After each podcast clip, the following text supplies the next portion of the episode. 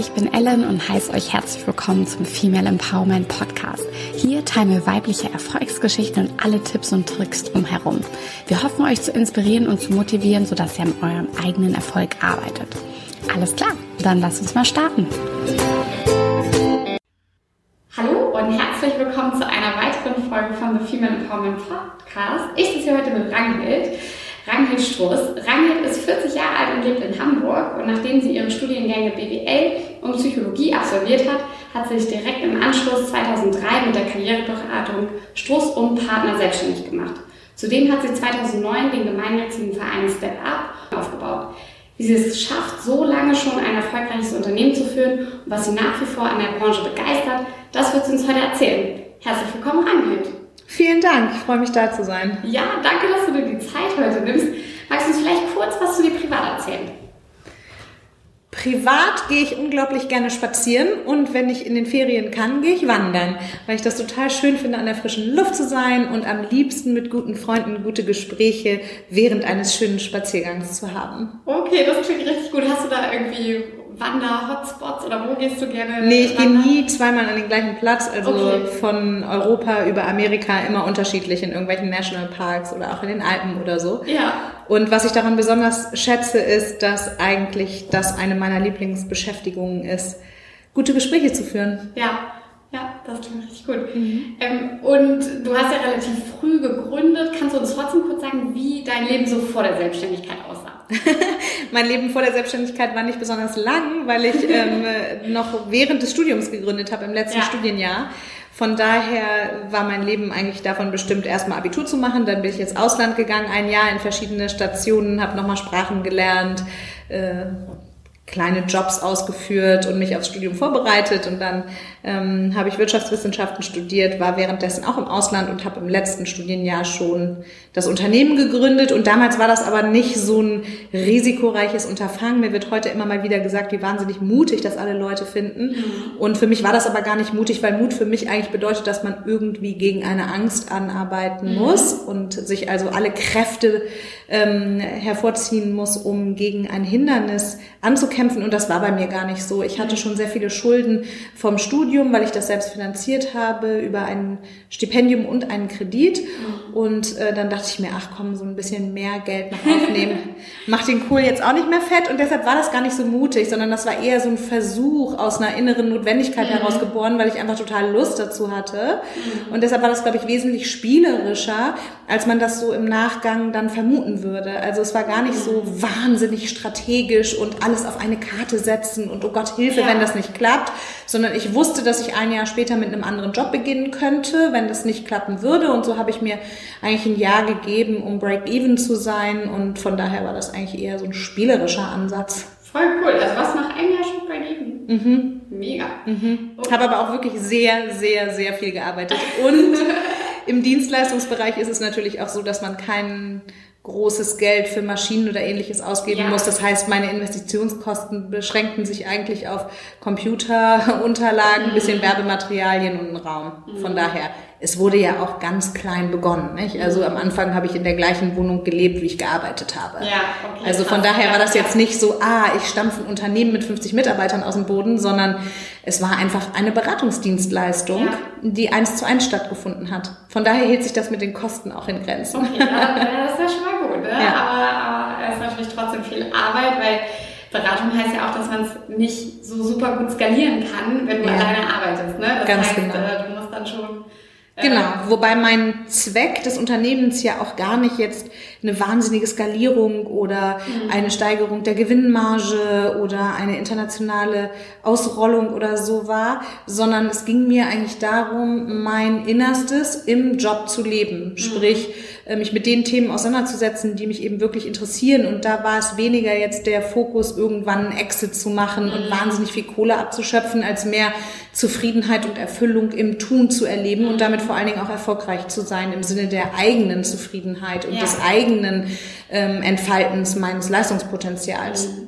Okay, das wäre dann auch deine Definition von Erfolg auf jeden Fall. Ne? Also Erfolg bedeutet für mich das eigene Potenzial zur inneren Zufriedenstellung auszuleben und daran stetig weiter zu mhm. wachsen. Ja, ja, cool. Und äh, als du dann im Studium warst, irgendwann muss ja diese Idee bei dir aufgeploppt sein, dich jetzt selbstständig machen zu wollen. Weißt du noch, wo das so entstanden ist und wo die immer so konkreter wurde? Also was war, gab es irgendwie einen finalen Auslöser oder erinnerst du dich? Manchmal ist es ja so, dass man das Leben im Rückspiegel sehr viel besser versteht als währenddessen. Ja. Und wenn ich jetzt auf mein Leben zurückschaue, dann wird mir ziemlich deutlich, dass ich eigentlich schon immer am unternehmerischen Agieren interessiert war. Ich habe während der Oberstufe so einen Nachhilfezirkel gegründet mhm. und habe so ein Netzwerk aufgebaut, so dass auch andere Schüler ähm, Nachhilfe gegeben haben und ich dafür aber einen prozentualen Anteil des Gewinns bekommen habe mhm. und so war das, glaube ich, schon immer irgendwie in meinem Blut, mich mit unternehmerischer Aktivität auseinanderzusetzen. Mhm. Und von daher gab es nicht einen festen Zeitpunkt, sondern es war immer in meinem Hinterkopf, dass ich irgendwann etwas Eigenständiges machen mhm. wollen würde. Dass das direkt nach dem Studium beginnt, damit habe ich nicht unbedingt gerechnet, aber das ist dann auch so ein bisschen ähm, dem glücklichen Zufall geschuldet. Und zwar habe ich mich schon immer in meinem Leben für Menschen interessiert auf der einen Seite, mhm. also habe mich immer gefragt, warum sind eigentlich manche Leute glücklich und manche nicht. Ja. Und das hat mich aber nie nur therapeutisch interessiert, mhm. weil ich dafür, glaube ich, auch nicht ähm, genug Geduld habe und vielleicht auch ähm, nicht die passenden Eigenschaften aufbringe, sondern es hat mich vor allen Dingen im Leistungszusammenhang interessiert. Mhm. Also wer verwirklicht sein Potenzial ja. beruflich wie und wer kann auch eine Form von Lebenszufriedenheit generieren, ähm, die sozusagen mit Potenzialentfaltung zu tun mhm. hat. Und dann ähm, habe ich jemanden begleitet zu einer Berufsberatung, also hatte quasi ähm, die Chance, das mal zu erleben und habe mich dann gefragt, ob man das nicht eigentlich auch besser machen könnte. Mhm. Und so kam eigentlich ein Schritt nach dem anderen und es wurde etwas Wirklichkeit, was gar nicht von Anfang an genau so geplant wurde, ja. sondern letztendlich bin ich eben immer meiner inneren Stimme gefolgt und habe eigentlich immer genau das gemacht, was mich mhm. irgendwie auszeichnet und was ich kann und habe mich selber, glaube ich, auch ernst genug genommen in den Wünschen, die ich hatte. Ja. So dass ich zum Beispiel, nachdem ich bei dieser Berufsberatung war, dann mal in einer Semesterarbeit eine Marktanalyse gemacht habe über professionelle Berufsberatung für Schüler und Studenten. Ja, und so kam das so Schritt für Schritt. Und ich glaube, dass wenn man auf seinem eigenen Weg sein eigenes Potenzial erstmal kennenlernt, dem dann innerlich folgt, es mhm. weiter ausbildet und dementsprechend seine Ziele setzt, dann glaube ich, trifft man auch ähm, sozusagen zum richtigen Zeitpunkt die mhm. richtigen Leute und Gelegenheiten. Und so war das dann für mich. Und ja. deshalb hat sich das irgendwann, glaube ich, so ein bisschen verselbstständigt. Was aber vor allen Dingen daran liegt, dass ich, glaube ich, immer genau das gemacht habe, was sich in dem Moment kongruent mit meiner Persönlichkeit mhm. angefühlt hat. Ja, total gut. Das geht ja auch voll in die Richtung, was ich ja auch eigentlich mache. Ne? Ich arbeite gerade so, ihr beratet ja vor allem auch junge Leute. Ähm, ich glaube, dass man ja heute auch so viele Auswahlmöglichkeiten hat, dass man manchmal mh, hm, vielleicht auch gar nicht so richtig auf sich selber hören kann, weil so viele andere Leute einem erzählen, was man machen soll und so weiter und was es so für verschiedene Möglichkeiten gibt. Genau, das Problem ist auch, dass viele Leute innerlich davon ausgehen, dass es im Außen eine perfekte Möglichkeit für einen mhm. gibt, die man nur finden muss. Das heißt, der Blick ist ständig auf den Markt gerichtet. Okay, ja, ich gucke ja. immer ins Außen. Wo ist sie denn ja. nun, die perfekte Möglichkeit? Und da versuchen wir mit diesem Persönlichkeitsentwicklungsansatz nämlich genau das Gegenteil ähm, zu inspirieren, nämlich, dass der Weg immer von innen nach außen geht. Weil wenn du dich damit beschäftigst, wer du eigentlich bist, was du kannst, was dich interessiert, es gibt natürlich auch Sachen, die dich interessieren, die du ja. vielleicht einfach nicht kannst. Ja, also das solltest du natürlich nicht beruflich machen. Ja. Ja. Also ich singe leidenschaftlich gern, aber das will halt kein Mensch hören.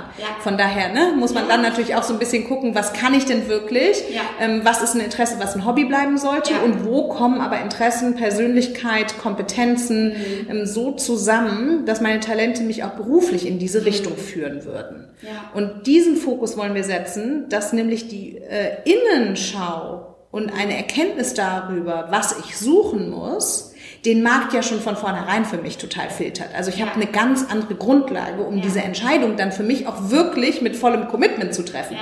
Und das sagen wir immer. Es geht nicht darum, die perfekte Option im Außen zu finden und ja. sie dann sich selber überzustülpen, sondern umgekehrt, die perfekte Wahl ist die, hinter die ich mich voll stelle, weil ich weiß, dass sie zu mir passt. Und dann gibt's ja auch nicht nur eine Möglichkeit für einen Menschen. Ne? Ja. Also ich habe zum Beispiel lange überlegt, Medizin zu studieren.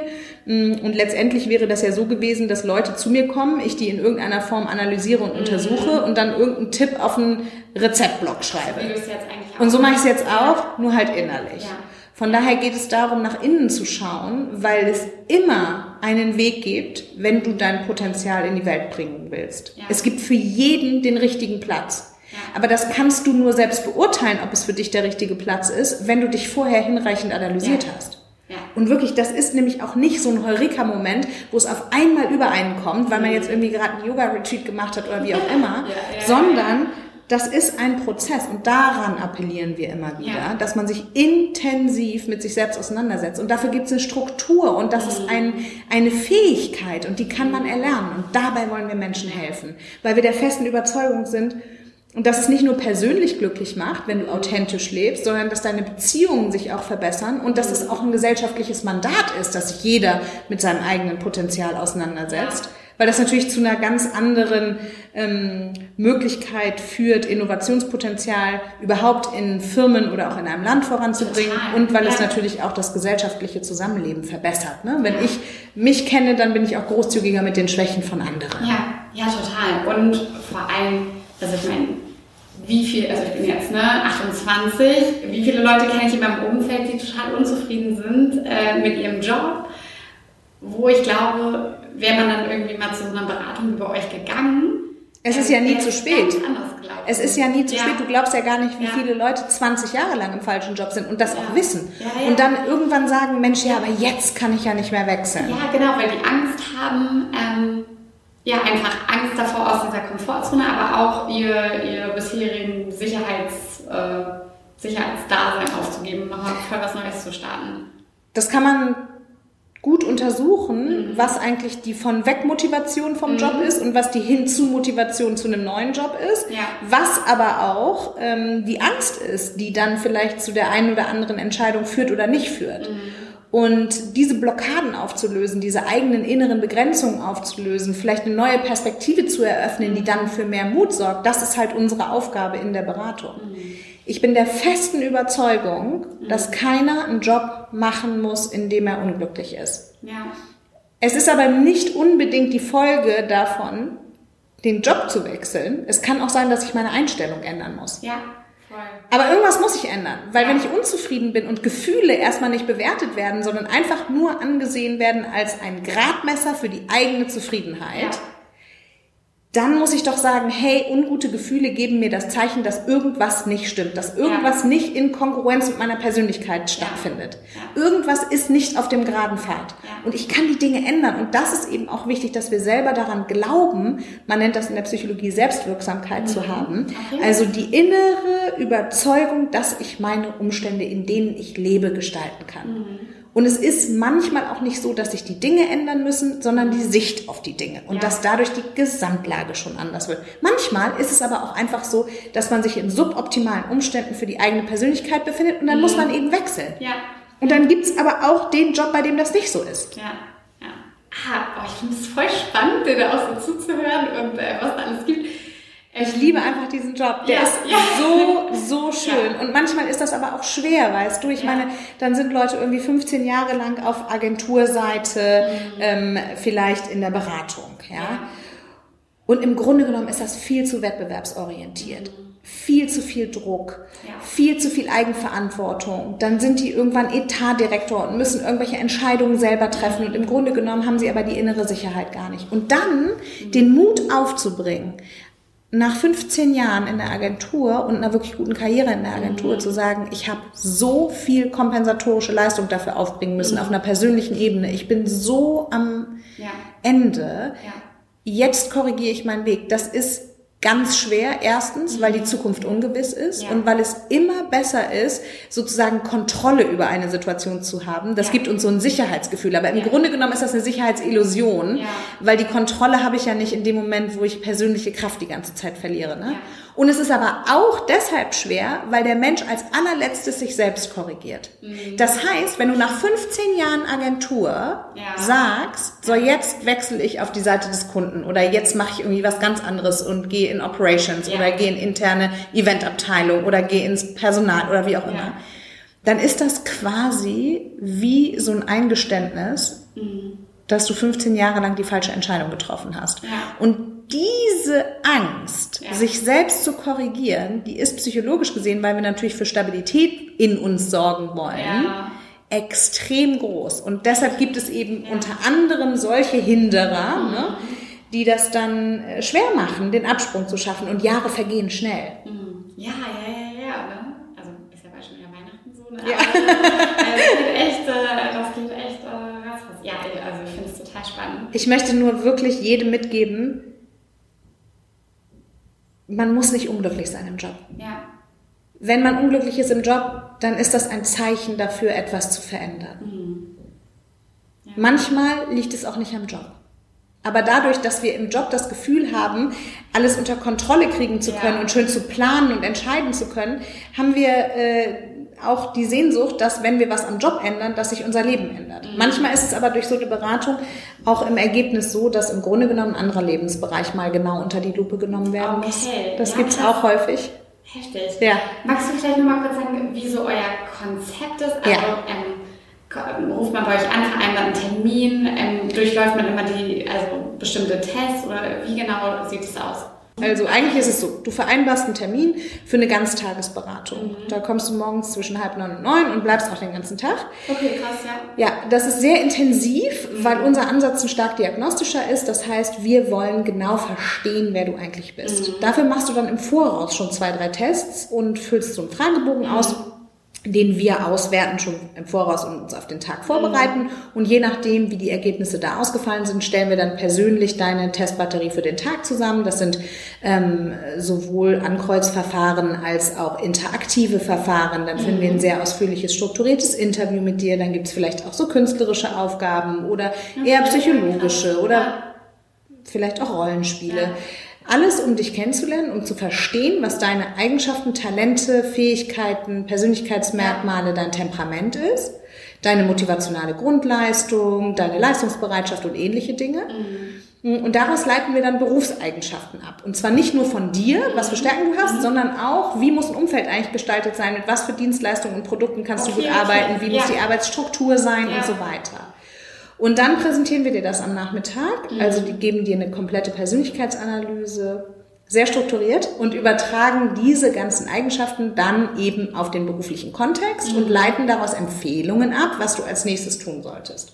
Und das ist bei uns immer aufgeteilt in eine Empfehlung, die nahe liegt, also die sich an deinem Lebenslauf orientiert, ähm, eine, die ein bisschen mutiger ist und eine, die totally outside the box ist. Okay, krass, ja. Weil das Prinzip unserer Beratung ist, nicht nach Interesse zu beraten. Das Ja. heißt, es gibt keine Frage während des Tages, die irgendwie heißt, möchten Sie am Computer arbeiten oder lieber im Garten, haben Sie einen Anzug Ja. an oder Gummistiefel? Ja.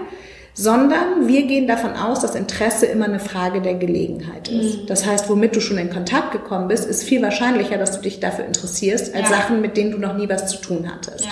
Jetzt kannst du aber von deiner Persönlichkeit vielleicht jemand sein, mh, der sich wahnsinnig für Kräuterheilkunde interessiert, aber einfach noch nie Kontakt damit hatte. Ja. Und deshalb verzichten wir am Tag auf Interessensfragen und deshalb gibt es eben auch immer eine Empfehlung, äh, die sozusagen eine Überraschung darstellt und die Okay. vielleicht noch was ganz Neues mit sich bringt. Ja, okay, ja, das ist ja auch äh, super spannend. Und das sind manchmal auch wirklich ab, also zum Beispiel haben wir jemandem empfohlen, Hutmacherin zu werden und das ist sie jetzt auch tatsächlich. Nein. Ja.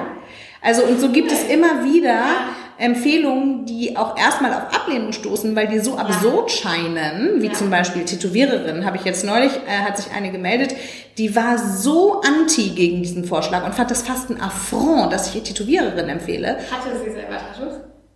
Ja, zwei, glaube Okay, ich, aber okay, nicht also viele. ja, okay. Nicht viele.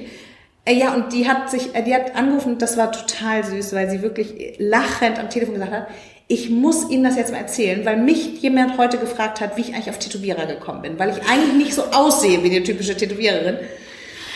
Und ähm, dann hat sie gesagt, ja, ich muss Ihnen das jetzt mal erzählen, weil dann habe ich die Geschichte erzählt. Und das fand ich irgendwie so süß, ja. Ja, ja, voll gut. Ja, Ja. wie ist das so? Manchmal sind auch ausgefallene Sachen die, die quasi ähm, erstmal so ganz normal klingen, aber für die Leute noch nie auf dem Zettel waren. Ja, ne? Also wie zum. Beispiel, neulich hatte ich ähm, jemanden, die hat schon gearbeitet äh, zehn Jahre lang und ähm, wollte dann aber irgendwie eine Veränderung, der habe ich Berufsschullehrerin empfohlen. Ja. Die war erstmal vollkommen aus dem Häuschen, meinte, sie wird doch keine Lehrerin und so. Und dann irgendwann meinte sie, irgendwie findet sie es gar nicht schlecht, da wäre sie selber nie drauf gekommen. Und solche Ja. Beratungsergebnisse Ja. sind halt irgendwie so total schön, ne? Ja, ja, klar. Ja, und auch das Feedback zu bekommen. Also kriegt ihr dann häufig Feedback? Kriegt ihr das Ja. dann mit, wofür sich die Leute final entscheiden? Oder? Es gibt zwei verschiedene Formen von Feedback. Erstens haben wir ja viel Mundpropaganda, also wir machen ja eigentlich gar keine Werbung. Das heißt, wir kriegen dann schon im Nachhinein auch freiwillig mitgeteilt, Ja. was die Leute so machen, entweder über Leute, die dann hierher kommen oder auch von den Menschen selber. Und dann führen wir aber auch ein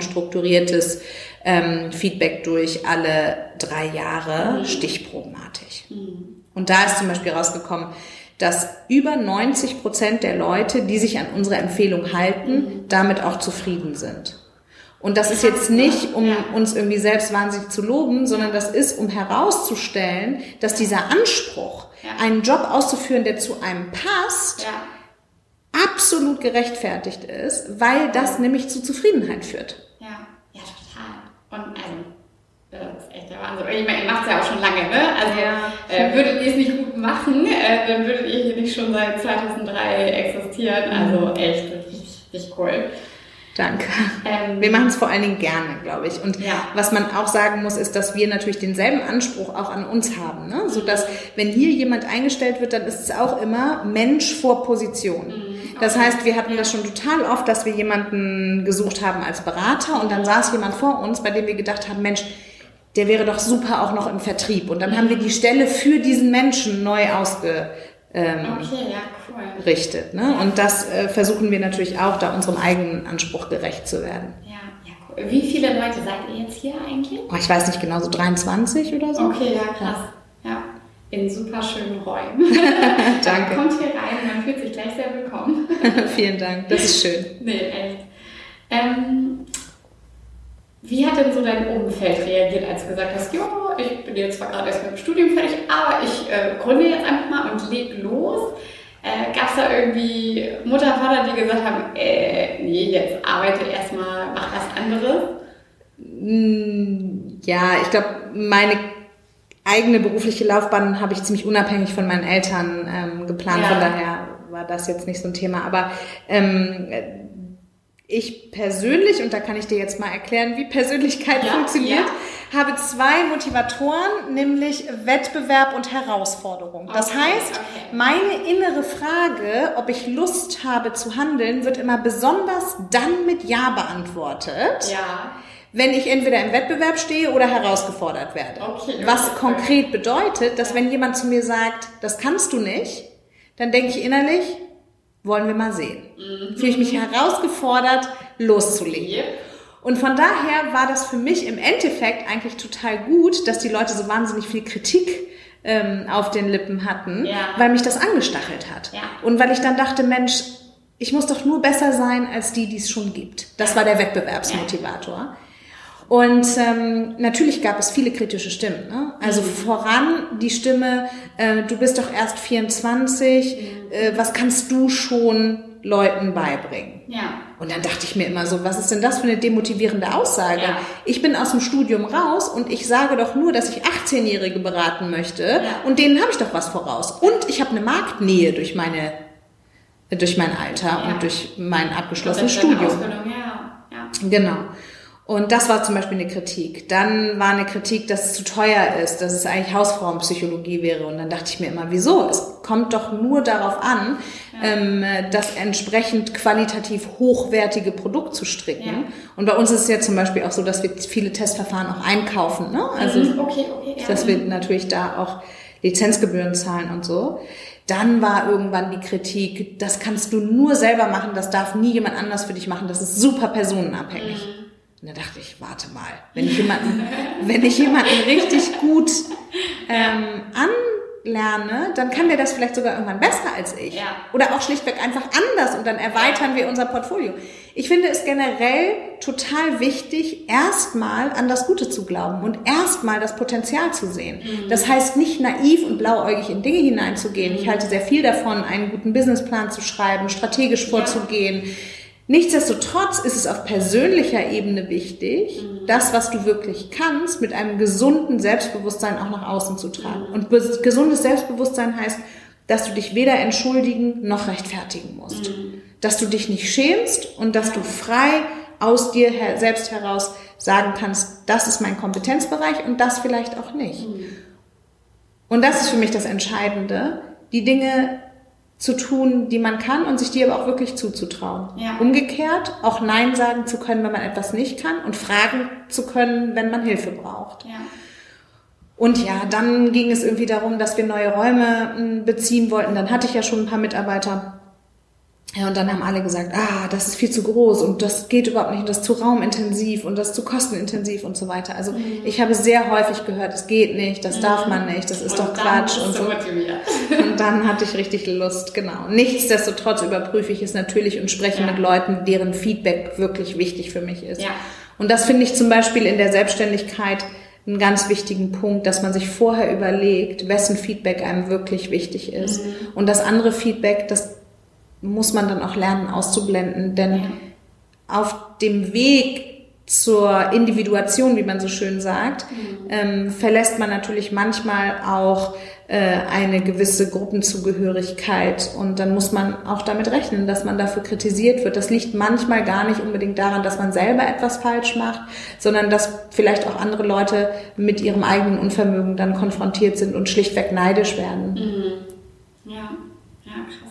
Wer es wirklich gut mit dir meint, der wird dir auch ehrliche Kritik entgegenbringen und auf die muss man auch hören. Also das Ja. mache ich auch immer noch. Ich habe ähm, Freunde, mit denen wir uns auch regelmäßig zusammensetzen und uns darüber austauschen, äh, was gerade gut läuft im Business und was gerade nicht und so. Und dann war irgendwann die Sache, dass die Leute gesagt haben, ah, das ähm, wird für immer nur auf deinen Schultern lasten und so weiter. Und dann dachte ich auch, na ja, warten wir mal. Ja, genau. Und äh, seit diesem Jahr habe ich ja einen Partner mit in die Firma genommen. Wir Ja. haben die Firma umbenannt. Sie heißt jetzt Struss und Klausen Personal Development. Äh, wir haben den Fokus wesentlich mehr auf ein holistisches Beratungsprinzip ähm, gesetzt. Das bedeutet, dass es eben nicht nur Schüler und Studenten sind, sondern ähm, wir gehen auch in Firmen, halten Führungskräfte, Coachings, Workshops, wir beraten Berufstätige und es geht eben darum zu sagen, dass Karriereplanung immer auch Lebensplanung ist und man kann es gar nicht voneinander trennen. Ja. Genau. Ja, total. Ne? Also ich meine, so, ne, wenn man sich das schon hochrechnet pro Tag, wie viele Stunden man arbeiten ist und wenn man dann unzufrieden ist und auf irgendwas keine Lust hat oder Bauchschmerzen, wenn man zur Arbeit geht oder so. Nein, das sollte man nicht mit sich machen. Ja. Also ähm, deshalb bin ich auch total dankbar für die Leute, mit denen wir zusammenarbeiten dürfen, ne? Ja. weil ähm, erstens auf Kundenseite, unsere Kunden sind einfach toll Ja. und zweitens super wichtig auch auf der Ebene des Teams. Ne? Mhm. Also ähm, ich bin einfach wahnsinnig stolz darauf, sagen zu können, dass die Leute, die hier arbeiten, also vor denen verneige ich mich jeden Tag, die sind einfach echt, echt toll. Und die Ja. haben natürlich die Idee auch weiterentwickelt. Ne? Also ab dem Zeitpunkt, wo man dann irgendwie ähm, Mitarbeiter einstellt äh, oder mit Freelancern in einem festen Verbund zusammenarbeitet, sind ja auch die ganzen Lorbeeren überhaupt nicht mehr nur mir selbst zuzuschreiben, sondern im Gegenteil. Ich bin meinen Mitarbeitern total dankbar, dass die eben auch kritisch aufs Produkt gucken, dass die auch äh, total identifiziert sind mit der Sache und ähm, uns auch immer wieder Tipps geben, wie man es vielleicht noch besser und anders machen könnte. Ja. Ach, wie cool. Das klingt echt richtig gut. Jetzt ist es ja schon mm, 18.40 Uhr, du hast wahrscheinlich schon früh angefangen. Woher nimmst du denn deine Disziplin, auch immer so lange zu arbeiten? Und äh, was ist so dein Ansporn, wo du sagst, okay, äh, da setze ich mich auch mit unschönen Themen auseinander, das muss ich jetzt machen, da muss ich jetzt durch. Das ist deshalb so eine spannende Frage, weil ich der Meinung bin, persönlich gar nicht so viel Disziplin zu haben. Ach so, okay. Ich mache das aus intrinsischer Motivation. Ja. Weil mich das unternehmerische Handeln auf der einen Seite und der Kontakt auf der anderen Seite mit Menschen Ja. so wahnsinnig motiviert. Das heizt mich einfach den ganzen Tag an. Und das sind eben nicht nur die Kunden, sondern auch die Kollegen. Ja. Das äh, ist die Vorstellung, dass wir hier eine Arbeitskultur schaffen, ähm, die den Gedanken der New Work widerspiegelt. Mhm. Das ist das Ziel, einen gesellschaftlichen Beitrag zu leisten, ja. äh, indem wir an dem übergeordneten Ganzen arbeiten, Menschen mehr in ihr Potenzial und in ihre Kraft zu bringen. Mhm. Ich weiß gar nicht, ob ich wirklich diszipliniert wäre, weil wenn du jetzt zu mir sagst, ich müsste den ganzen Tag zum Beispiel einer Goldschmiedetätigkeit nachgehen. Ich ja. bin handwerklich extrem unbegabt ja. und ich hätte gar keine Lust darauf, weil das ja vielleicht auch so schweigsam ist. Ja. Dann würde ich das wahrscheinlich nicht den ganzen Tag machen. Okay. Also ich glaube, mh, ja, mein Drive, meine Kraft äh, beziehe ich daraus, dass ich eben wirklich das tue, was zu mir passt. Ja und dass ich auch nicht die Erwartung habe, dass mich der Job den ganzen Tag bespaßt, sondern dass ich auch äh, der festen Überzeugung bin, dass ich dafür sorgen muss, dass ich Freude daran habe. Ja. Das heißt übrigens nicht, dass ich nicht auch mal schlechte Tage habe oder dass ich nicht auch mal frustriert bin mhm. oder so. Aber dadurch, dass das in meinem Erwartungsmanagement schon eingepreist ist, mhm. bin ich dann, glaube ich, nicht so enttäuscht, dass mich das zum Nichthandeln mhm. bringen würde. Mhm. Also ich war auch noch nie wegen Krankheit nicht da oder so. Okay, okay. Ja. Ja, ach, spannend. Und es ist wirklich so, meine Freunde lachen manchmal ein bisschen, weil sich das ja. so cheesy anhört. Aber wenn ich so morgens mich aufs Fahrrad schwinge und ins ja. Büro fahre, dann freue ich mich einfach. Ich freue mich auf die Leute. die sind auch alle irgendwie total lustig und es ist einfach nett. Und diese Mischung aus hohem professionellen Anspruch, ja. mh, großen Herzen, tiefer Menschlichkeit und viel Humor, mhm der hat eine so hohe Anziehungskraft, dass ich einfach ständig immer wieder hier sein will. Ja. Ach. Wobei wir auch darauf achten, dass ähm, Arbeitszeiten von unseren Mitarbeitern eingehalten mhm. werden, dass wir nicht am Wochenende arbeiten und so. Also ja. es geht im Sinne eines neuen Arbeitsverständnisses und auch im Sinne unseres eigenen Code of Conduct schon darum, dass äh, die Menschen auch in ihrer Kraft bleiben mhm. und eben nicht einen mhm. ausbeutenden Job haben. Ja, okay, alles klar. Kannst du ungefähr abschätzen, wie viele Stunden du die Woche arbeitest? Oder kannst du das pauschal gar nicht so sagen? Ich glaube, bei mir ist das so, dass eigentlich mein Hobby mein Job ist. Mhm. Also ich komme mir manchmal vor, als hätte ich eine sehr gut bezahlte Freizeitbeschäftigung. Und äh, von daher kann ich das, glaube ich, deshalb nicht so genau ja. trennen, weil meine Gedanken natürlich auch in meiner Zeit, die ich nicht im Büro bin, sehr viel ums Business kreisen und vor allen Dingen jetzt nicht nur um das Unternehmen, dessen Struktur und irgendwelche monetären oder was weiß ich für mhm. Vorstellungen, sondern vor allen Dingen inhaltlich. Mhm. Also ich lese unglaublich gerne Fachbücher zu den Themen. Ja. Ich beschäftige mich ja auch in meiner Freizeit viel damit, Menschen zu interviewen und zu fragen, was die so machen und wie es denen so mhm. geht. Von daher ist diese Trennschärfe nicht so vorzunehmen und deshalb rechne ich gar nicht wirklich in Arbeitsstunden. Ich bin wahrscheinlich so zwischen 10 und 12 Stunden im Büro. Mhm. Okay, alles klar. Und äh, so ist wahrscheinlich auch deine Vereinbarung mit Unternehmertum und Privatleben, dass du sagst, naja, es ist eigentlich so ein Mischübergang, weil, also. Du, letztendlich ist es irgendwie einfach mein Leben. Ja. ja. ja. Ich kann aber auch wunderbar chillen. Also Leute denken immer so, ähm, ich wäre die ganze Zeit nur aktiv. Nee, es gibt irgendwie Arbeitszeit, es gibt Rüstzeit und es gibt einfach auch freie Zeit. Ja. Und ähm, die Rüstzeit zählen manche zur Arbeitszeit und manche nicht. Also alles, was ja. mit Vorbereitung zu tun hat und Lesen und Konferenzen und Fortbildung und so weiter. Ähm, und dann gibt's aber auch einfach auch freie Zeit. Und dann mhm. spiele ich mit meinen Neffen und Nichten und find's herrlich und beschäftige mich gedanklich 0,0 mit meinem Unternehmen. Mhm. Ähm, wohl aber wahrscheinlich immer mit Menschen. Also ich glaube, dass es für mich nichts Spannenderes gibt als das Erkenntnisobjekt Mensch. Ja, ja, das glaube ich. Cool. Ähm, du hast ja schon relativ jung gegründet. Ähm, wie gehst du mit dem Thema Altersvorsorge um oder was könntest du jungen Gründerinnen empfehlen? Vielleicht, äh, ja, wann sollte man sich damit auseinandersetzen, wenn das erste Kapital rankommt? Oder ähm, ja, kannst du uns da irgendwelche Tipps geben? Also, es ist sicher immer gut, auch ein bisschen vorzusorgen. Mhm. Ich habe mich darum natürlich auch gekümmert. Mhm wovor ich immer warne, ist so in den Leichtsinn zu geraten und ähm, äh, sozusagen jeden Gewinn dann rauszuschleudern, ja. sondern auch vielleicht über Reinvestitionen ins Unternehmen nachzudenken, das Unternehmen wachsen zu lassen. Und letztendlich ist ja der Unternehmenswert irgendwann auch eine gute mhm. Altersvorsorge. Ne? Ja, und dann kommt es natürlich auch noch darauf an, was für einen Lebensstandard du selber haben möchtest. Mhm. Und ich bin jetzt nicht jemand, der irgendwie, keine Ahnung, zehn Häuser und irgendein Boot und irgendwas braucht. Äh, von daher glaube ich, ähm, ist jetzt für mich der Aufwand auch nicht so groß, mhm. dafür zu sorgen, im Alter gut abgesichert zu sein. Mhm. Ich habe das natürlich strategisch gut aufgezogen und habe mir da gute Berater geholt. Auf der anderen Seite gehe ich davon aus, dass solange ich nicht ähm, an einer Krankheit leide, die mir das Denken äh, nicht mehr ermöglicht, ja. werde ich wahrscheinlich auch nicht mit 65 aufhören zu arbeiten. das kann ich mir auch irgendwie äh, schlecht für dir vorstellen.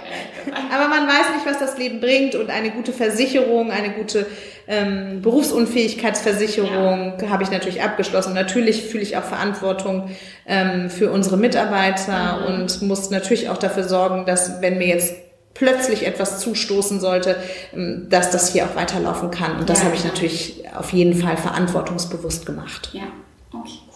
Ich glaube, dass es wichtig ist, nicht zu sehr im Moment zu leben. Ich äh, erlebe viele Unternehmer, die dann kurzfristig zu Erfolg kommen und auf einmal alles rausschleudern. Und dann kommt vielleicht eine Phase, die ein bisschen heikler ist. Und dann hat man ja nicht nur keine Rücklagen für sich persönlich, sondern mhm. vielleicht auch für eine schwierige Phase im Unternehmen nicht. Und die gibt's immer mal wieder. Ja. Und von daher halte ich es schon für sinnvoll, sich mal ganz strategisch zu überlegen, was man eigentlich wann braucht und wo man das dann herbekommen würde. Ähm, magst du uns vielleicht noch was kurz zu deinem Verein Step Up erzählen? Wir haben Step Up gegründet, weil ich der Meinung bin, dass eine berufliche Zukunft und die Chancen darauf nie am Geld scheitern dürfen. Mhm. Also es kann nicht sein, dass es eben bestimmte Leute gibt, die sich eine Berufsberatung leisten können und dadurch stark im Vorteil sind, was ihre Karrierechancen mhm. betrifft. Und deshalb haben wir Step Up gegründet, einen Verein, der die Karriereberatung und das Coaching, was für Vorstellungsgespräche oder ähnliches ja. wichtig ist, ähm, kostenfrei zur Verfügung stellt, nachdem du dich beworben hast. Cool. Und das Tolle daran ist, dass wir uns an Leute richten, die einfach ganz normal in die Schule gehen, die weder besonders schwierig und auffällig sind, noch hochbegabt, sondern das ganz normale Potenzial von Leuten, die vielleicht aus einkommensschwachen mhm. oder bildungsfernen Familien kommen. Und äh, das ist generell mir ein Anliegen auf mehreren Ebenen. Erstens, Chancen sollten immer an der Person und nie am Kapital orientiert mhm. sein. Das sehe ich ganz klar so. Und das Zweite ist, dass ich auch glaube, dass wenn jeder von dem, was er kann, mhm. für die Gesellschaft noch etwas als Gabe, als Geschenk äh, zur Verfügung stellt oder zurückgibt, dann würde es uns ehrlich gesagt allen besser gehen. Ja. Und deshalb machen wir das aus tiefster Überzeugung. Und die Geschichten der Menschen, die sich da beraten lassen, die sind einfach total herzberührend. Okay. Also das ist wirklich schön, sich das mal anzugucken stepup-ev.de. Da kann man ganz tolle Geschichten von Stipendiaten lesen. Das ist wirklich berührend, weil sich da natürlich auch Horizonte öffnen für Menschen, die vielleicht gar nicht an ein Studium glauben und auf einmal sehen sie, dass das in ihrer Möglichkeit liegt und das ist einfach toll. Und dann ist es natürlich auch so, dass wir generell nicht müde werden, äh, uns zu überlegen, was man noch alles machen könnte. Ja. und zum Beispiel haben wir jetzt deshalb ein äh, Online-Studienberatung gegründet, die heißt tonyknows.de, also okay. Toni weiß ja. und Toni schreibt man mit i, also T-O-N-I knows.de. Und äh, da geht es eben darum, dass wir anders als jede andere Studienberatung, die es bis jetzt online gibt, wirklich auf Persönlichkeitsmerkmalen und zwar typologisch gesehen aufbauen. Das heißt, eben wirklich zu gucken, was ist das für ein Mensch ja. und was kann man damit nicht nur für ein Studium absolvieren, sondern was kann man mit dem Studium dann später auch werden. Das heißt, wenn jetzt zum Beispiel du und ich diesen Test ja. von Tony Nose durchlaufen würden und uns würde beiden Medizin empfohlen werden, ja. dann würde uns wahrscheinlich trotzdem aufgrund unserer unterschiedlichen Persönlichkeit ein äh, anderes Berufsspektrum empfohlen werden. Und das äh, ja, macht gerade auch total Spaß. Das habe ich ja. mit Christine Marenholz gegründet, mit der ich auch schon sehr lange zusammenarbeite. Und das finde ich einfach auch so total schön, dass man dann äh, nach mehrjähriger Zusammenarbeit irgendwie sich auch nochmal anders mit Projekten ja. beschäftigt. Ne? Ja. ja, total spannend. Hm. Richtig cool. Ähm, glaubst du, man braucht bestimmte Eigenschaften, um ein Unternehmen zu gründen? Diese Frage wird mir immer wieder gestellt. Ja. Und die Frage, die dahinter steht, ist ja, dass ein einzelner Mensch sich fragt, ob er gründen kann oder nicht. Genau. Und das finde ich ist eine totale Quatschfrage. Ja. Weil die Frage ist nicht ob, Ja. die Frage ist wie würde ich gründen. Ja. Jeder kann gründen. Ja. Jeder, der ein Leben führt, ist ein Unternehmer. Ja. Also ich meine, das, was man den ganzen Tag macht, ist doch wie ein Unternehmen zu führen, nur auf einer anderen Ebene. Die Frage ist also nie, ob man gründen kann. Das führt zu ganz blöden Gehirnwindungen, Ja. weil dein Gehirn wie ein Computer ist. Der versucht, dir eine Antwort auf eine Frage zu stellen. Dafür braucht er aber die nötigen Informationen. Und die Frage, ob man der Typ zum Gründen ist, die wird sich innerlich nicht beantworten können. Ja. Stell dir die Frage anders. Frag dich, wie würde ich gründen? Und dann schreibst du mal auf, was dir dazu einfällt, was dich zum Gründen veranlassen könnte, welche Ja. Stärken du hast, warum das gut laufen könnte. Dann könntest du vielleicht aber auch sehen, wo du dir Hilfe holen müsstest, was du äh, sozusagen an Unterstützung brauchst. Ich hätte auch nicht alles alleine machen können. Das bilde ich mir gar nicht ein. Das ist auch gar nicht das Ziel. Ja. Zum Beispiel hast du ja heute auch kennengelernt, Janike Tegen, ähm, unsere persönliche Assistentin, die auch das Office leitet. Ja. Ich roll den roten Teppich aus für diese Frau. Wenn die nicht die Hoheit über meinen Kalender hätte, würde ich mein Leben überhaupt nicht richtig führen können. Also, weil die nämlich so akkurat und so gut organisiert und so service- und dienstleistungsorientiert Ja. ist und so auf alles achtet, das könnte ich alleine gar nicht. Von daher ist die Frage nicht, ob man gründen kann, sondern die Frage ist, wie kann ich gründen und mit wem am besten. Ja, ja, ich habe äh, auch eine total äh, tolle Antwort dazu bekommen, dass ähm, die Menschen so individuell sind, wie verschiedene Unternehmen sein können. Also, ne, dass, dass Total. eigentlich jeder dieses äh, Potenzial hat, sondern also es geht eher darum, um die Frage, genauso wie ihr das ja hier auch ähm, angeht in eurer Arbeit, ähm, dass jeder was Individuelles hat und dafür was Passendes findet und ähm, so auch jeder individuell sein Unternehmen gründen kann. Definitiv. Ja. Es muss halt zu dir passen, ne? Ja, ja, genau, total, ja. Ähm, dennoch ist es ja so, dass vor allem Frauen also wenig gründen. Was meinst du, ähm, woran liegt das? Das ist eine ganz spannende Frage, die ganz schwer zu beantworten ist, weil ich das nicht für die Allgemeinheit beantworten kann. Ich sehe ja immer nur Einzelbeispiele. ne? Okay, ja. Und da kann ich sowohl für Männer als auch für Frauen sagen, dass es meistens an den inneren Begrenzungen liegt, die sich sozusagen die Glaubenssätze ähm, selbst auferlegen, die man so hat. Also Ja. äh, Glaubenssätze und innere Überzeugungen sind ja quasi so die Programmiersprache deiner eigenen Persönlichkeit. Ja. Und wenn du innerlich äh, den Glauben verfolgst, dass du nicht mutig genug bist oder nicht stark genug oder nicht schnell genug oder nicht schlau genug oder irgendwas nicht genug Ja. oder auf der anderen Seite irgendwas zu viel, dann wirst du genau diese Erfahrung in der Welt auch kreieren.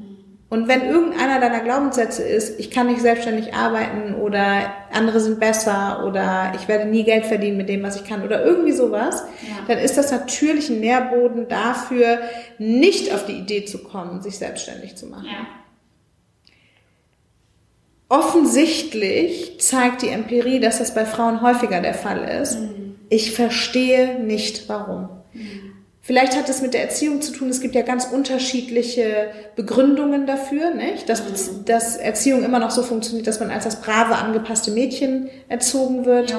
ähm, dass man eben kämpferische, durchsetzungsstarke oder selbstbehauptende Eigenschaften in Mädchen nicht so fördert wie in Jungs. Ich kenne aber eben auch viele Männer, die nicht gründen, obwohl sie es könnten. Ja, ja, das stimmt wohl. Also, Letztendlich geht es mir unabhängig vom Geschlecht darum, und das ist mir immer wieder ein ganz wichtiger Aspekt, dass man die eigene Persönlichkeit unabhängig vom Geschlecht betrachtet. Und dass man sich genau deshalb fragt, wie kann ich gründen und wie sind meine Eigenschaften wertvoll für eine Unternehmensgründung und nicht, ah, was sehe ich in anderen Gründern und warum bin ich nicht so oder ähnliches. Ne? Also eine wichtige Sache ist da noch nicht zu vergleichen und eben auch nicht in Kategorien von Männern und Frauen zu denken, sondern in Kategorie von Potenzial, Stärke und Talent. ja, meinst du, das hat auch dann viel, also unabhängig von den Glaubenssätzen, auch einfach mit Selbstbewusstsein und äh, Mut zu tun? Oder Genau, die förder fördernden Glaubenssätze führen ja zu einem guten Selbstwert, nicht? Und ähm, die negativen bringen den Selbstwert nach unten. Das heißt, wenn ich einen guten Selbstwert habe, werde ich vornehmlich auf meine fördernden Glaubenssätze hören. Und von daher ja, ist das so die direkte Konsequenz. Also das hängt direkt miteinander zusammen. Okay.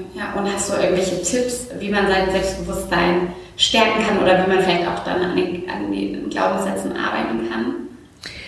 Ja, also das machen wir ja auch ganz viel in unseren mhm. Beratungen. Ne? Also das ist jetzt kein Thema, was man so in fünf Minuten anfangen kann, aber genau, also ähm, es gibt ja verschiedene Säulen des Selbstwertes mhm. und vielleicht macht man sich erstmal bewusst, dass der Selbstwert nicht nur ein, auf einer Säule steht, sondern dass man ganz viele Eigenschaften, Talente, Fähigkeiten und Besonderheiten hat, ähm, die eine Begründung dafür darstellen, stolz auf sich mhm. zu sein. Ein guter Tipp ist noch nicht zu vergleichen. Also Vergleiche machen generell eher unglücklich. Da geht es dann vor allen Dingen auch darum, dass ich mir mal genau aussuche, auf wen ich eigentlich gucke, wer eigentlich meine Peer Group ist. Mhm. Bist du in einem Umfeld von Menschen, die dich sowohl mit deinen Stärken als auch mit deinen Schwächen anerkennen und dich fördern und deine, Applaus, äh, deine Erfolge mit dir mhm. feiern, dann bist du eher im richtigen Umfeld, als wenn du von Menschen umgeben bist, die dich klein halten wollen. Ja. Guck dir also genau an, wo du dich aufhältst, ja. Ähm, vergleich dich nicht äh, im äh, ungerechten Sinne, weil das machen wir immer so. Wir, ja. wir nehmen eine Einzeleigenschaft und vergleichen die mit einem Menschen, der voll dafür steht, ja. Ja? Also irgendwie meine Gehirnleistung mit Einstein, äh, mein Aussehen mit einem Supermodel, äh, meine kreativen Fähigkeiten mit dem bestbezahlten Künstler der Welt. So sind wir ja, weil wir ungerecht mit uns sind. Das heißt, mach dir die Säulen deines Selbstwertes klar.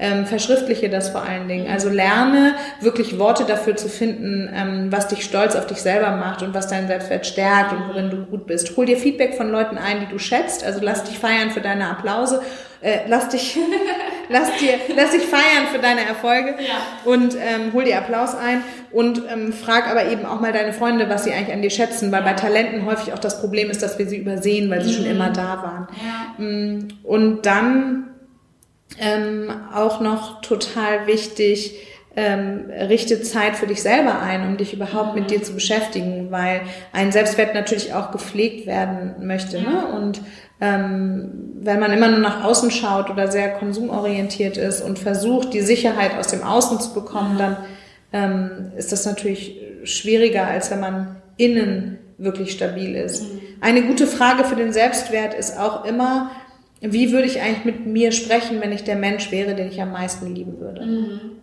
Okay. Weil was mir immer wieder auffällt ist, dass Leute ihre Freunde wahnsinnig großzügig und liebevoll betrachten, während sie auf sich selbst einen unglaublich kritischen Blick haben. Ja, und vor allen Dingen Mangelblick. Ne? Also was für den Selbstwert tödlich ist, ist sich immer zu fragen, was einem fehlt. Ja. Weil letztendlich hast du nur das, was dir mitgegeben wurde und das, was du daraus entwickeln kannst. Und du kannst dir jetzt wünschen, irgendwie anders zu sein, aber es bringt nichts. Also das ist einfach irgendwie eine Einbahnstraße Sackgasse. Ja? Da, da kommst du nicht raus. Ja. Und deshalb ist es dann auch einfach eine pragmatische Entscheidung, eher zu sagen, hey, klar, es gibt immer Sachen, die vielleicht irgendwie nicht so gut laufen, aber letztendlich konzentriere ich mich jetzt, weil es strategisch sinnvoll ja. ist, erstmal auf meine Stärken. Und dann ist es auch wichtig zu gucken, dass ja auch für bestimmte Ziele manche Schwächen vollkommen irrelevant sind. Ja. Und manche Schwächen sind vielleicht auch Schattentalente, wie wir sie nennen. Weil zum Beispiel wird immer wieder gesagt, oh Gott, ich bin so furchtbar dominant, das ist ja schrecklich. Ja.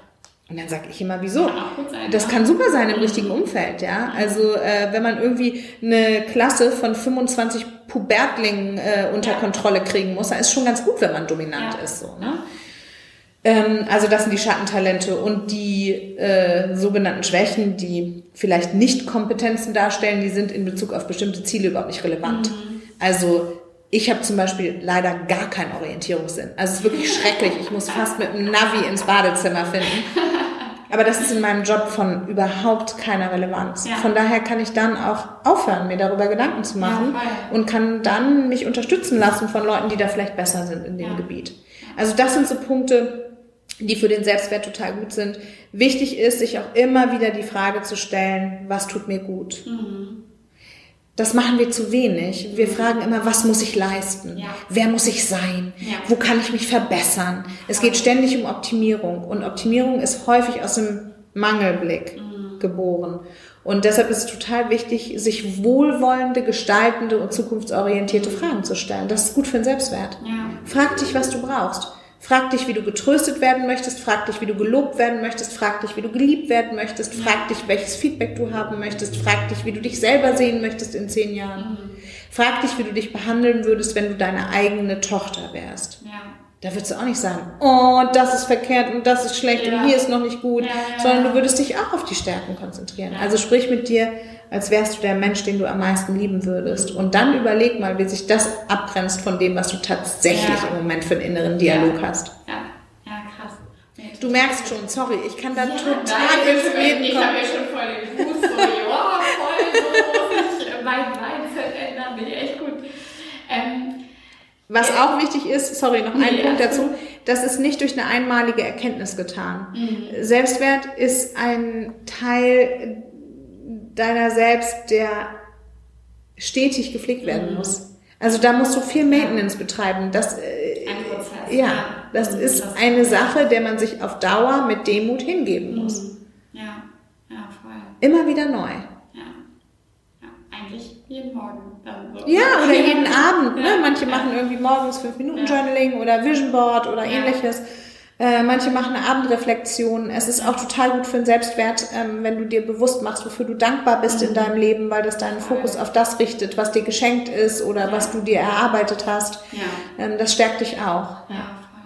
Was den Selbstwert auch stärkt, ist ähm, bedeutungsvolle Beziehungen zu führen, ähm, Transzendenzerlebnis, also entweder ähm, vertikal zu einer höheren Kraft oder horizontal dich mit anderen Menschen verbunden zu fühlen, die vielleicht an einer ähnlichen Sache arbeiten. Also es gibt ganz viele Dinge, die den Selbstwert stärken. Ja, voll spannend.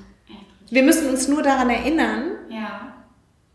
uns diesen Dingen auch zu widmen. Das ist eigentlich der größere so Erfolg. Zeit zu nehmen. Ja, genau. Ich glaube, da, das Ja. ist echt immer. Also, Ja, aber mach dir auch bewusst, dass ähm, deine Entscheidungen deine innere Einstellung widerspiegeln. Ne? Und dein Leben ist immer ein Ausdruck deiner bisher getroffenen Entscheidungen. Und ähm, solange du deinen Selbstwert und das gute Verhältnis zu dir selbst nicht zur Priorität machst und du aber vielleicht irgendwie mit Schwierigkeiten konfrontiert bist im Leben, dann ist das auch ein selbstverletzendes Verhalten. Also mach dich zur Priorität einfach. Ja. Und zwar nicht in einem eingebildeten oder in einem Ja. narzisstischen Sinne, überhaupt nicht Ja. sondern in einem angemessenen Sinne der Selbstfürsorge, Ja. des Respektes, den du für dich selbst entgegenbringst. Und natürlich glaube ich, ist es auch eine Form von Demut, sich mit sich selbst hinreichend auseinanderzusetzen, weil es letztendlich dazu führt, dass du ein besseres Mitglied der Gesellschaft wirst. ja, und dich auch. Ähm, Für andere einsetzen ja, ich kannst. glaube, man kann sich dann auch einfach besser um andere Ja, kümmern. Ne? Ja, das ist wie im Flugzeug. Ja. Du musst erst dir die Maske Ja, aufsetzen, voll. bevor du anderen hilfst. Und das ähm, verstehen wir manchmal nicht so richtig. ja, ja, das stimmt. Ja. Und das heißt auch nicht, ähm, dass man den, die Augen vor dem eigenen Entwicklungspotenzial verschließen sollte. Ne? Also wenn zum Beispiel bestimmte Eigenschaften dazu führen, dass du sehr erfolgreich bist, weil du wahnsinnig, sagen wir mal, jetzt eine Konzernkarriere gemacht hast, weil du wahnsinnig durchsetzungsfähig warst, politisch irgendwie versiert, ähm, du den Mut hattest, Entscheidungen zu treffen, vielleicht auch ab und zu mal unangenehm aufzufallen und so. Vielleicht sagen wir mal eher so sehr strukturorientierte, konfrontative, wettbewerbsorientierte Eigenschaften ausgelebt hast und dadurch positionsmäßig sehr weit gekommen bist. Dann ist es vielleicht auch wichtig, in der Betrachtung deines Selbstwertes und für die Erreichung eigener Zufriedenheit mal auf die weichen Teile deiner Seele zu schauen und mal zu gucken, wo du vielleicht auch Schmerz hast oder Sehnsucht oder ne, so. Also die Herausbildung eines guten Selbstwertes beginnt mit einem Selbstbewusstsein. Und Selbstbewusstsein heißt erstmal nur eine Standort Bestandsaufnahme, Ja. eine Standortanalyse. Und ähm, deshalb ist das keine Sache von Narzissmus oder Eingebildetsein oder Arroganz oder Überheblichkeit, sondern letztendlich ist es, wenn man das richtig macht, eine sehr demütige und zum Teil auch eben anstrengende Mhm. Aktivität. Ja, ja. Das ist ein Prozess und der ist sicher auch nie abgeschlossen, weil auf dem Weg zur Authentizität auch immer neue Dinge in sich selbst entdeckt werden und man darf ja auch den Wert von Erfahrung nicht Ja. unterschätzen. Ne? Genau. Sorry, ich kann Nein, da ich find- ich stundenlang voll drüber. Ich will mich auch noch Stunden reden lassen. Aber ich wollte dich noch abschließend ähm, eine Sache fragen. Ähm, und zwar, wenn wir jetzt Zuhörerinnen haben, die sagen, hey, ich will auch gerne was gründen. Ich habe auch schon eine Idee. Ich weiß noch nicht so richtig, wie fange ich an? Also erinnerst du dich vielleicht noch an deine ersten Steps oder kannst du uns eine Empfehlung mitgeben, wo du sagst, hey, das wären so die ersten ein, zwei, drei Schritte, mit denen man starten sollte und so kann man das vielleicht für den Start herunterbrechen? Was ich ganz häufig beobachte, ist, dass Leute das Gefühl haben, sie seien noch nicht so weit. Ja. Also da ist manchmal so ein falscher Perfektionismus am Start. Ich würde immer raten, ähm, sich zu überlegen, möchte ich ein Produkt oder eine Dienstleistung ins Leben rufen? Wenn ich eine Dienstleistung ähm, ins Leben rufe, wer ist daran beteiligt? Mhm. Und wenn ich ein Produkt auf den Markt bringen möchte, wer möchte das kaufen? Mhm. Und dann halte ich total viel davon, einfach zu beginnen und es zu testen. Mhm und sich mal zu überlegen, okay, wenn ich eine Berufsberatung machen will, so habe ich das angefangen. Mhm. Was genau würde ich denn aus Klientenperspektive erwarten? Dann habe ich das runtergeschrieben und dann habe ich ehrlich gesagt zuerst Geschwister von Freunden beraten und habe es einfach mhm. ausprobiert und habe mir ja. Feedback eingeholt. Ich glaube, dass dieser Perfektionismus, ähm, dieses wahnsinnige Vorbereiten, bevor man an den Markt geht, äh, letztendlich eine Vermeidungsstrategie mhm. ist. Ich glaube, dass im Tun man viel werden kann. Mhm. Und dass ähm, sich die Dinge auch im Prozess entwickeln, weil wir auch häufig das Gefühl haben, ich muss die Erkenntnis perfekt haben, bevor ich in die Handlung gehen kann. Und ich glaube aber, dass dadurch der Effekt der Handlung unterschätzt wird. Also ich habe einfach wirklich angefangen. Und was ich sagen muss, ist, dass natürlich meine ersten Beratungen längst nicht so gut waren wie die nach fünf Jahren ja. und ähm, die heute hoffentlich auch besser sind als die vor, von vor zehn Jahren. Und umgekehrt tut es mir auch leid für meine Klienten von heute, sind hoffentlich meine Beratungen in fünf Jahren auch besser. Ja. Mm, und ich glaube, so diese Hingabe in den Prozess mhm. und ähm, die Liebe für die kleinen Schritte mhm. und für das Ausprobieren, ähm, das ist total viel wert. Und ich ja. würde mir da vielleicht auch einfach jemanden ähm, mit ins Boot holen, der mich sehr gut kennt mhm. und der mir sagen kann, hey, mach doch mal einen Workshop und probier es einfach mal aus for free. Ja. Oder bring mal einen Prototyp raus, investier dafür so und so viel Geld und hol, mach dann eine Marktforschung mit deinem Prototyp. Also ich glaube, dass ähm, ins Handeln zu kommen mhm. äh, etwas ist, was nicht im Kopf gelöst werden mhm. kann. Ja. Ja, doch, das glaube ich auch. Und äh, mir hat eine erzählt, ähm, bevor die ihr eigentliches Unternehmen gegründet hat, hatte sie eine andere Idee, aber sie hat es einfach nicht gemacht, weil sie meinte, sie muss noch so und so viele andere Sachen machen. Und dann hat irgendwer anders dieses Unternehmen gegründet. Also echt fast genau das, was sie sich vorgestellt hat. Und seitdem hat sie sich immer gesagt, ähm, dass sie alles immer sofort probiert und guckt, ob es funktioniert. Und äh, so hat sie dann ihr neues Unternehmen gegründet. Ja, und selbst wenn jemand anderes das ja. Gleiche schon gemacht hat, dann ja. kann man es ja trotzdem versuchen, anders zu machen, weil ja. ich meine, letztendlich ähm, hat jeder ja vielleicht noch einen Mehrwert zu leisten oder im Prozess des Gründens fällt ihm noch eine Produkt- oder eine Dienstleistungsveränderung auf, ähm, die dann den entsprechenden Twist ausmacht. Also ähm, auch diese Vorstellung von, ich muss die erste und einzige sein, die das anbietet, die ist, glaube ich, auch ähm, im Grunde genommen eine Vermeidungsfalle. Ja, das kann, doch, das stimmt schon. Also als ich angefangen habe, gab es das schon, was ja. wir gemacht haben. Ja, man muss halt Oder, das Rad nicht neu erfinden. Ne? Nee, aber man kann ein anderes Rad erfinden. Ja, genau. Ja, ja. Wow. Voll gut. Cool. Hey, Rangel, mir hat super viel Spaß gemacht. Ja, vielen so Dank dir. Das war richtig cool. Ja, Entschuldigung für den Nein, Worte, ich, ja. Worteschwall. Ich bin richtig gut. Kam ja nicht beraten vor.